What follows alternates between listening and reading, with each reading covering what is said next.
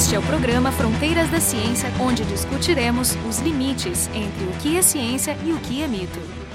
Existe uma grande correlação entre os vulcões que a gente observa no nosso planeta e os processos de movimento continental, né, tectônica de placas, que a gente observa, por exemplo, na presença desses grandes círculos de fogo, né, como o Círculo do Pacífico. No episódio anterior, a gente aprendeu como esses conceitos evoluíram, como é que foram sendo descobertos os, os mecanismos responsáveis pelas erupções dos vulcões e como eles são relacionados à tectônica. No episódio de hoje, a gente continua a conversa sobre vulcões com o nosso convidado, o Roaldo Menegatti, que é professor do Departamento de Paleontologia e Estratigrafia da URGS, conversando com ele, eu, Jefferson Lenzon e a Carolina Brito, ambos do Departamento de Física também da URGS. Nesse episódio a gente vai se focar um pouco no mecanismo, como funcionam os vulcões. Como é que ocorre esse processo? Existe uma sequência ou depende do tipo de vulcão? O que está acontecendo ali?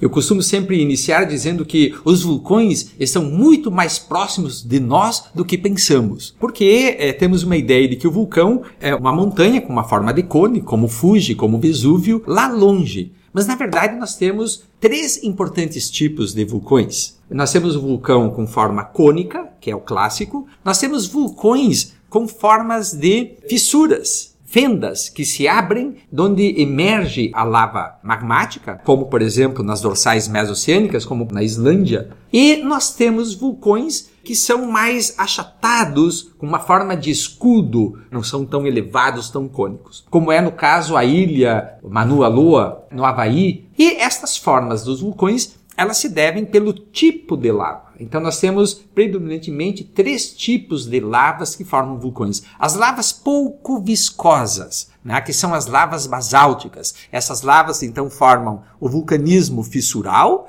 e formam os vulcões tipo escudo, como aqueles do Havaí. Porque as lavas são pouco viscosas, elas rapidamente se esparramam, às vezes até com velocidades de 100 km por hora raro, mas é, alcançam até velocidades dessa ordem. Ou seja, não né? dá para escapar nem de carro. Não dá para escapar, né? Elas também não são explosivas. Elas fluem rapidamente, então elas não trancam o orifício por onde elas emergem. Então essas lavas são típicas no caso do Havaí. As lavas, por sua vez, mais intermediárias, com maior quantidade de sílica, que são os andesitos, como aqueles que se formam em toda a borda da América do Sul, são lavas mais viscosas. E, eventualmente, elas podem então formar um bloqueio da chaminé da estrutura vulcânica. E isso então forma a acumulação de gases que vai gerar muita pressão que leva a uma explosão, né, que pode ser muito violenta. E o terceiro tipo então de, de magma é um magma muito viscoso, com grande quantidade de sílica, que são os magmas riolíticos, como a caldeira de Yellowstone, que às vezes, por sua alta viscosidade, obstruem a passagem do magma e dos gases criando uma enorme pressão que leva então ao desencadeamento de explosões gigantescas. Né? Que é quando o magma sobe uma altura impressionante. Né? Exatamente, é quando se dá então a explosão de todo o aparelho vulcânico. A diferença entre os mecanismos é gerada pela diferença de concentração de sílica? Sim, uma causa da explosividade dos vulcões e do tipo do aparato vulcânico é esta. A outra causa, Carolina, é a quantidade de reatividade que a lava tem com a água. Então, dependendo do lugar em que se produz a extrusão vulcânica, se ela é submarina, numa ilha, é, numa zona de subducção, vai ter é, diferentes é, reações com a água. A água, em contato com a lava, produz uma enorme quantidade de vapor e pressão. Portanto, é, sempre quando acontece este casamento, né, nós temos então o freato magmatismo e, portanto, as explosões vulcânicas mais avassaladoras que se conhece como lá na ilha de Santorini, em 1530 a.C., né, que fez explodir toda a ilha e soterrou a, a civilização minoica, e gerou tsunamis de 30 metros de altura que devastaram a ilha de Creta e cujas cinzas alcançaram até o Mar Negro e alcançaram até o Egito. Então foi uma explosão vulcânica gigantesca com uma coluna, uma chaminé de cinzas e gases né, principalmente vapor d'água, com 45 quilômetros de altura. Existem explosões violentas em vulcões continentais, por exemplo, o vulcão esse no Chile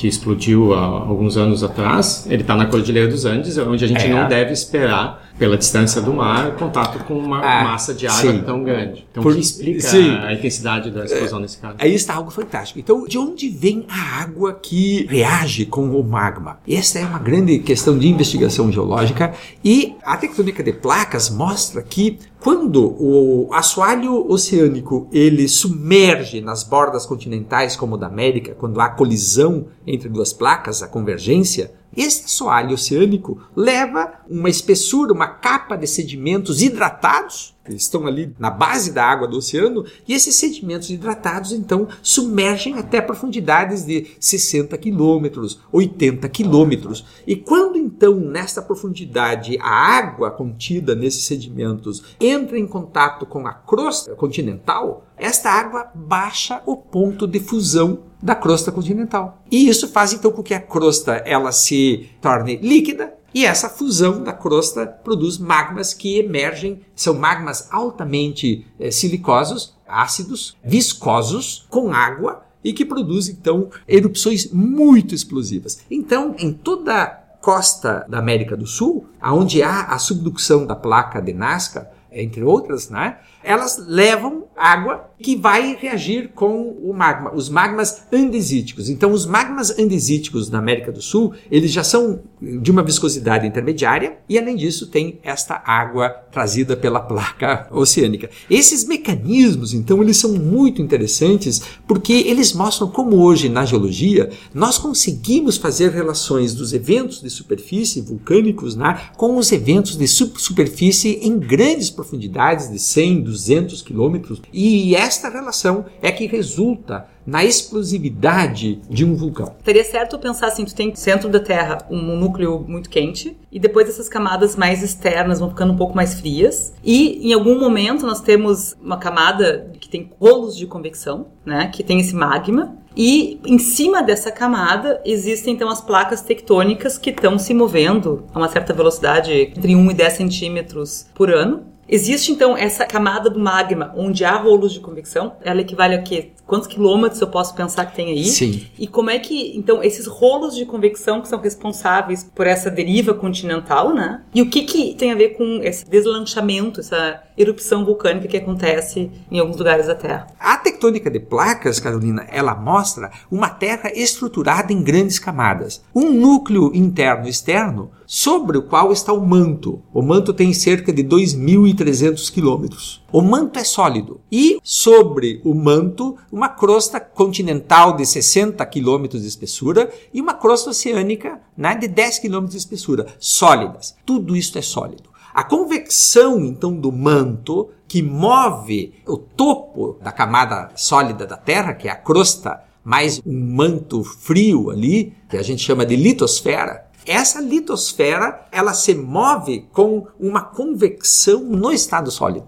Mas então é, é um, é um líquido extremamente viscoso. não é sólido, são peridotitos rocha. É um meio granular. É. né? Ele não é contínuo, mas são fragmentos. Então, assim como existe corrente de convecção em sistemas de grãos, por exemplo, se pegar um caminhão cheio de castanhas, a agitação desse caminhão gera correntes de convecção que leva as castanhas grandes para o topo, leva as pequenas para baixo. É que, na verdade, são dois parâmetros, né? Uma coisa é, é o estado molecular químico sólido, líquido e gasoso. Então nós falamos de sólido porque quimicamente essas moléculas não se movem. Mas é um estado eh, de fluidez do ponto de vista reológico. A reologia nos mostra que um material que é sólido, ele pode se mover quando é aplicada uma enorme pressão sobre ele. Exemplo, uma geleira que está numa encosta montanhosa muito íngreme, ela está no estado sólido, mas ela escorre, né, por causa da gravidade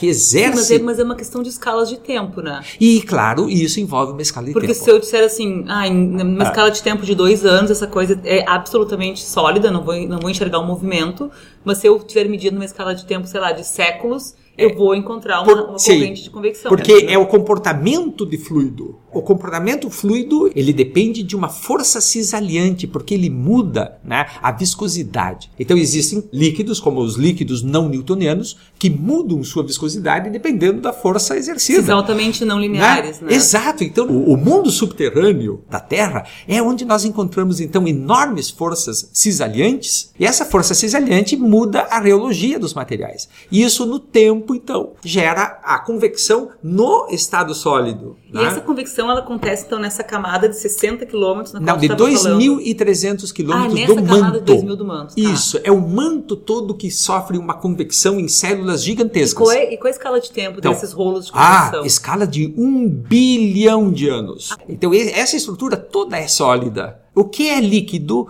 é na astenosfera, 100 quilômetros, que é na base da litosfera, tem uma certa quantidade de magma, quer dizer, rocha em estado fundente, não mais que 10%, mas o suficiente para que ali haja um descolamento da litosfera em relação ao manto e, portanto, possibilite que a placa litosfera deslize sobre o manto. E é esse magma que é produzido ali, quando ele pode acender na superfície, ele produz então o vulcanismo. E ele acende com relativa facilidade, né? porque existem momentos ali em que as placas se separam, em que temos uma extensão crustal, uma diminuição da pressão litosférica, uma ascensão do calor, e com isso então produz ali uma fusão da litosfera mantélica e essa extrusão então sai na forma de magmas basálticos como nas dorsais oceânicas ou quando então a litosfera oceânica ela subducta, ela submerge na borda do continente e ali ela leva água junto e ela diminui o ponto de fusão da crosta. Né? Então são vários mecanismos, todos eles produzindo então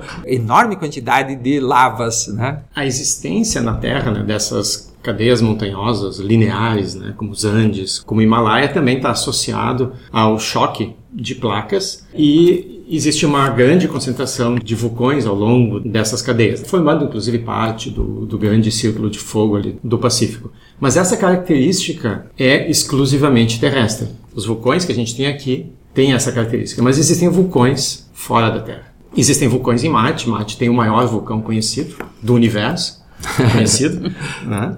Mas os vulcões em Marte e em, outros planetas, em Vênus, Mercúrio, em outras luas, né, como Io, em Júpiter, eles são isolados. Não existe essa forte correlação espacial que a gente observa aqui na Terra. Então, se aqui essa correlação está associada à tectônica de placas, isso nesses lugares pode indicar a ausência de atividade geológica. Então, o que, que a gente pode falar sobre os mecanismos vulcânicos em outros corpos celestes né, e como eles se diferenciam do, desses mecanismos? que É o Monte? Olimpo, né? O Monte É o Monte Olimpo. É, essa é uma questão muito interessante, né, que mostra como a Terra é de fato um planeta distinto. E no caso de Marte, por exemplo, o Monte Olimpo é um monte de 25 quilômetros de altura e uma base de 610 quilômetros de diâmetro. É uma estrutura gigantesca. Ela teria quase o tamanho de toda a França. E o Monte Olimpo, então, assim como na Lua, ele foi produzido por uma extrusão de lava basáltica. Ele é um vulcão escudo. Mas aí deve ter também a ver com a gravidade de Marte, né? Porque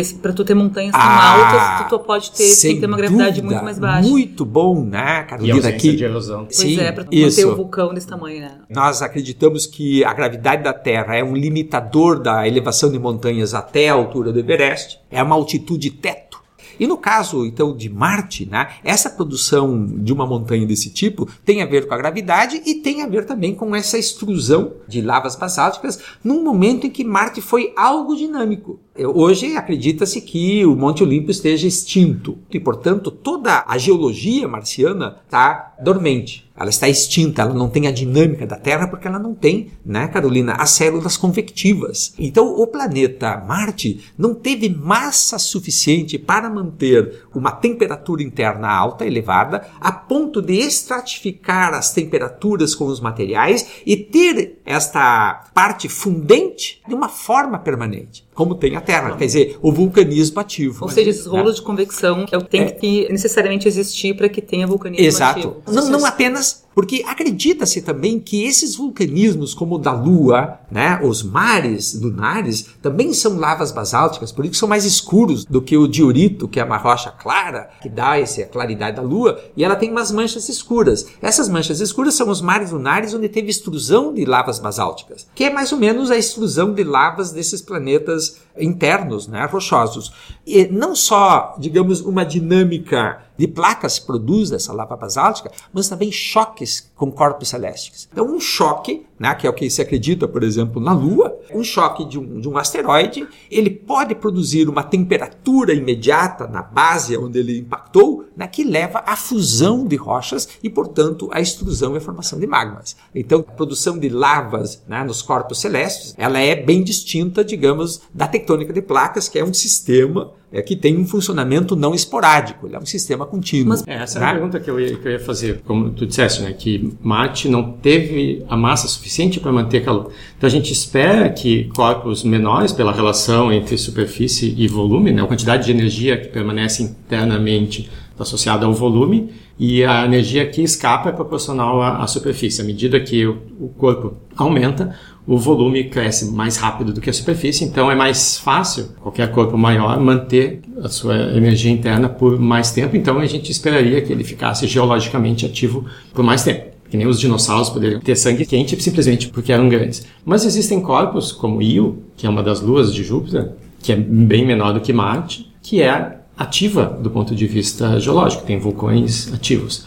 Então, como é que a gente explica a origem dessa energia em corpos pequenos que já deveriam ter esfriado? Essas luas de Júpiter, Saturno, né, elas vêm colocar novos enigmas para a vulcanologia. Em primeiro lugar, um novo tipo de vulcanismo, que é o criovulcanismo. É Titã, que é gelado, produz então na base dessa capa gelada externa alguma uh, fusão e essa fusão junto com gases produz vulcões impressionantes de gelo líquido que se ejetam né, de forma vigorosa. Agora Io, no caso, né, que tem as maiores extrusões que se conhecem no sistema solar, não o aparato vulcânico gigante, mas o tamanho da extrusão é de fato um Io. Há algumas ideias desse geodinamismo de Io com base então em produção de gás quantidade de enxofre que tem, junto com essas extrusões, que favoreceriam então pontos de fusão da matéria muito menor do que, digamos, rochas silicatadas. Então, o que explicaria esse dinamismo de Io não seria exatamente apenas a massa do corpo, mas daí a composição do corpo com base em outras substâncias que não o silicato. Uma delas é enxofre. E isso então muda um pouco as configurações de pressão, temperatura, eh, etc. E a gente poderia supor, por exemplo, que a proximidade com Júpiter, que é uma massa enorme, que os efeitos de maré Isso, geram bem lembrados internos que poderiam aumentar é, a temperatura. Exato. Outro mecanismo importante levantado é esse, das marés produzidas pela massa de Júpiter, que também, então, traria um outro tipo de balanço geodinâmico, que não existe aqui para nós, não é tão não é evidente na Terra. Com é. relação à altura é. com a qual o jato chega, né, você estava comentando que é enorme em Io, também tem a ver com a gravidade. Perfeito. Também, né? Além da gravidade menor, tu ainda não tem a resistência do ar. Também material ejetado, não é um material tão pesado, tão denso como o material que silicatos, né? Porque as ejeções dos vulcões terrestres, uma parte são gases, vapor uhum. d'água, monóxido de carbono, gás carbônico, etc. E outra parte são cinzas. É quando a gente fala em cinzas, a gente pensa assim que são cinzas como a da lenha que queima na lareira ou num fogão a lenha, né? Não, as cinzas que nós falamos dos vulcões são pó de rocha rocha. E o pó de rocha é pesado. Então imagina né, o que é a força de uma explosão vulcânica terrestre, que ela ejeta cinzas a uma altura de 20 quilômetros, 40 quilômetros, né, que depois colapsa. Quer dizer, quando o vulcão perde sua força, toda essa coluna, esse pó de rocha, ele colapsa com cerca de meio quilômetro cúbico de cinzas. Esse é o momento catastrófico mesmo desse tipo de extrusão que nós chamamos então de pliniana. Então, é, as extrusões vulcânicas, dependendo de todo esse arranjo e complexidade, elas vão tendo tipologias. Então, nós temos uma tipologia é, de vulcanismo muito tranquilo, sem explosividade, com lava simplesmente escorrendo, como é o Havaí. Por isso que as pessoas vão ver os vulcões do Havaí, chegam perto da lava, mas cuidado sempre, porque as lavas são quentes, né? com cerca de 800 graus centígrados. Né? E, e os vulcanólogos também vão se arriscando ali, às vezes muitos perecem, né? eles caem dentro da lava. Há exemplos de, de vulcanólogos que eles estavam muito próximo do rio de lava e a crosta onde eles estavam, ela se destaca e eles desceram o rio de lava como se essa crosta fosse uma jangada. Desesperador. É desesperador porque essa crosta estava com 300 graus centígrados de temperatura, embora eles estivessem com indumentária própria para enfrentar o calor, mas sempre é algo muito, muito arriscado. Né? E outro tipo de vulcanismo é o vulcanismo de lavas ácidas, menos basálticas, que são muito explosivos, como é o caso do Monte Santa Helena, no oeste dos Estados Unidos. O Monte Santa Helena foi uma explosão também, né, com cerca de meio quilômetro cúbico de material ejetado. Então, é um tipo de explosão que chamamos plineana, né, produz uma enorme pluma, como o Vesúvio em 79 depois de Cristo, né, são as plinianas. E um terceiro tipo são as explosões vulcânicas que são acompanhadas de uma enorme nuvem de vapor. Essa enorme nuvem de vapor, por sua densidade,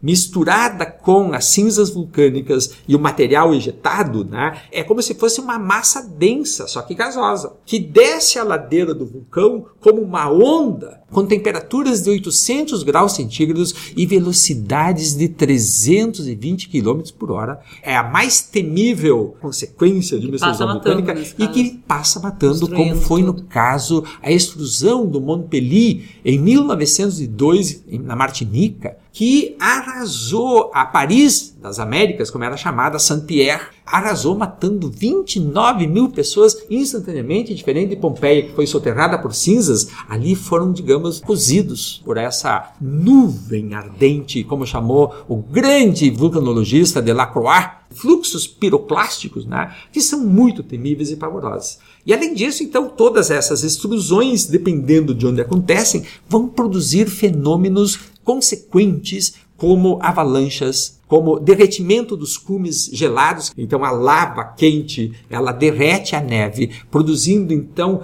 fluxos liquefeitos de lama. Foi comentado também o tsunami, né, que, que, poderia gerar. Sim, geram tsunamis, como foi o caso, né, de Tambora. Mas aí quando acontece, imagino, no, embaixo do mar. Sim, quando estão próximos do mar, né? Então, ilhas vulcânicas que surgem de repente, como no caso a Ilha Júlia, lá em 1630, né? É uma, ao sul da Sicília. De repente, tu fala o quê com a escala de tempo? Ah, escala de tempo de minutos. É, você vê ela surgindo, emergindo. Waldo, uma coisa é. evidente de tudo isso que a gente está conversando é a questão da previsibilidade, né? Existe alguma maneira de prever algum tipo desses vulcões? Essa é uma questão fundamental, porque até, eh, digamos, 1902, com a extrusão do Montpellier, o vulcanismo era ainda um tema assim um tanto de curiosidade, pela magnificência, pelo espetáculo espetáculo pirotécnico, né? Era uma coisa que todos queriam ver. E como o vulcanismo eh, do Havaí e também o vulcanismo do Vesúvio são vulcanismos de baixa explosividade, inclusive o Stromboli, em que é possível a visitação, mas quando chegamos a uma situação no século XIX, do Tambora, Krakatoa, o Pinatubo, vulcões que causaram enormes eh, dizimações humanas. Isso criou uma comoção, um aspecto importante na ciência, que foi pensar se os nossos estudos científicos eles são só para, digamos, suprir uma curiosidade, ou se há um componente ético no nosso estudo que leva a pensar como nós podemos evitar essas catástrofes em relação às populações que vivem nos entornos desses vulcões, porque eles de fato produzem terras muito férteis, têm sempre água devido ao degelo, etc. Então isso fez surgir a partir do final do século XIX observatórios dos vulcões para estudar isso. E ali então surge no sul da Itália, no Vesúvio, um geólogo que começou a, a, a fincar estacas e fazer as primeiras medições sismográficas. Eles começaram a perceber entre eles eh, Hamilton, que foi embaixador inglês em Nápoles, ele escalou 60 vezes, subiu, desceu o Vesúvio, ele foi, digamos, um amante apaixonado pela vulcanologia. Ele começou a perceber então, Carolina, que a extrusão maior, ela acontecia depois de uma sequência de eventos de pequenos tremores. Inclusive teve um, um, geólogo que, não tendo sismógrafo, ele botou uma cama de ferro dessas antigas né, sobre uma base de concreto e amarrou um fio na cama e aos dentes. E ele com isso conseguia perceber as mínimas vibrações da montanha e com isso ele conseguiu medir a frequência, a intensidade e com isso prever as explosões. Então, que precede. É, esses fenômenos precursores são, são genéricos, sempre acontece. Sempre acontece. A extrusão vulcânica ela é acompanhada de uma elevação de toda a área aonde ela acontece, porque é como se fosse inflar a câmara magmática por causa da pressão dos gases, né? E ela empurra então para cima toda a região vulcanogênica. Mas é todo um movimento isostático, né, que é produzido então pela extrusão e depois da extrusão também um rebaixamento, uma depressão dos terrenos, gerando então as crateras. Quando há uma extrusão muito violenta, é, em que muito material é expelido, a câmara magmática esvazia e depois tudo isso se deprime E quanto produzindo tempo uma antes cratera. da erupção Bom, acontece? então dias, Ah, então semanas, consegue fugir ainda. Sim, então há hoje toda uma previsão que ela é baseada em vários elementos eh, de medição, desde medições de elevação de terreno feita por satélites, né, com sensores laser, etc., com, com uma precisão milimétrica, é, sismografia, é, que mede a frequência e a intensidade dos eh, sismos próprios do vulcanismo e também a emanação de gases, né? Então a emanação de gases nem sempre ela acontece no chaminé central, ela às vezes também acontece por fissuras laterais de toda a região vulcânica. Ela pode aparecer num riacho perto, numa água quente em que às vezes é usada como banho hidrotermal, perto da região vulcanogênica, né, como é o caso ali da região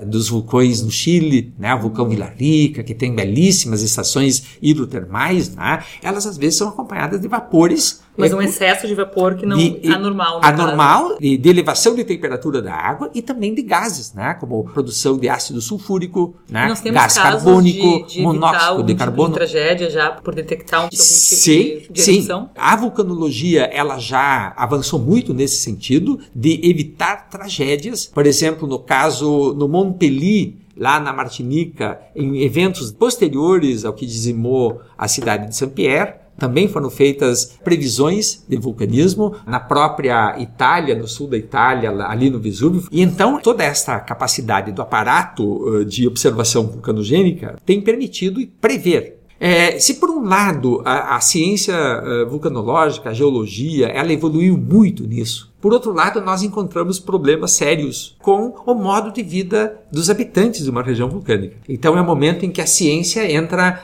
eh, em conflito com o costume cultural. E, em geral, o costume cultural é um costume que negligencia a periculosidade do vulcão. né? Então, nós nos atemos em demasia aos nossos bens materiais, a população, em geral, ela evita ser deslocada.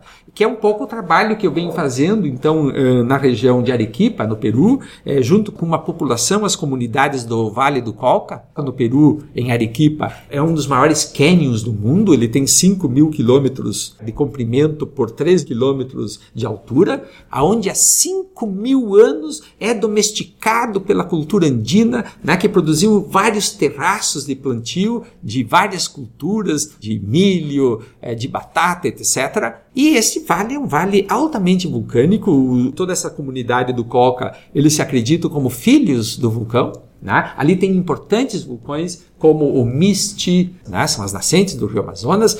E nesse momento o Sabancai está em atividade cuja pluma de cinzas atinge né, algumas comunidades ali que não querem se mover. Então entramos em conflito da ciência, que temos toda essa capacidade tecnológica, com a cultura. É, devemos hoje, então, desenvolver um novo sentido para a ciência, né? no, no nosso caso, um sentido geoético, quer dizer, nos aproximarmos mais das culturas para que essas previsões elas sejam efetivas no sentido de suprimir o sacrifício humano, a perda de vidas né? e também as perdas materiais. Então estou com um projeto lá com os peruanos de etnovulcanismo. Porque nós não podemos considerar que estas comunidades elas são zeradas do ponto de vista do conhecimento desses fenômenos. Elas têm conhecimento ao seu modo dos fenômenos. Então nós precisamos encontrar, digamos, uma tradução entre o conhecimento deles e o nosso, para que isso converta em, digamos, numa melhor efetividade das nossas ações de prevenção e eh, evitar os sacrifícios. O problema é que às vezes assim nem toda a comunidade científica entende o papel ético ético que está inexoravelmente vinculado ao conhecimento humano. O conhecimento tem junto com ele um componente ético. E, eventualmente, assim, o nosso modo de operar com os nossos, digamos, centros de, de geologia é simplesmente determinar a remoção das pessoas e não dialogar. É como fazer a passagem entre o conhecimento básico que é acumulado e transformá-lo em aplicações que, com consequências importantes para a vida de todo mundo. Então, hoje a gente conversou sobre vulcões com o Waldo Menegatti, que é professor do Departamento de Paleontologia e Estratigrafia da URGS. Junto com ele, eu, Jefferson Arenzon, e a Carolina Brito, do Departamento de Física da URGS. O programa Fronteiras da Ciência é um projeto do Instituto de Física da URGS.